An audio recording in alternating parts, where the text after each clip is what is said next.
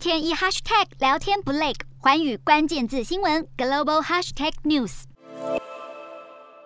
德国一向反对欧洲向俄罗斯石油全面禁运，如今似乎转变了。当着日本首相的面，二十八号，德国总统肖兹把话挑明，表示德国有必要做好准备，以防俄罗斯停止供应天然气。同一天，《华尔街日报》更爆料，德国向欧盟表示，只要有足够的时间寻找替代来源，就支持分阶段禁止俄罗斯石油。分析指出，德国跟波兰达成了新协议，能够透过波兰的格但斯克港进口石油，是德国态度转变的关键。二十七号，俄罗斯片面切断了对波兰跟保加利亚的天然气供应。乌克兰总统泽伦斯基跟欧盟更不约而同形容，这是俄罗斯对欧欧洲的能源勒索，如今再加上德国改变立场，传出欧盟最快可能在下星期提出对俄罗斯石油的分阶段禁令，并且正持续与美国等七大工业国集团进行磋商。BBC 指出，禁令的目的是让欧盟的石油制裁足以伤害普丁，又不至于冲击全球石油市场。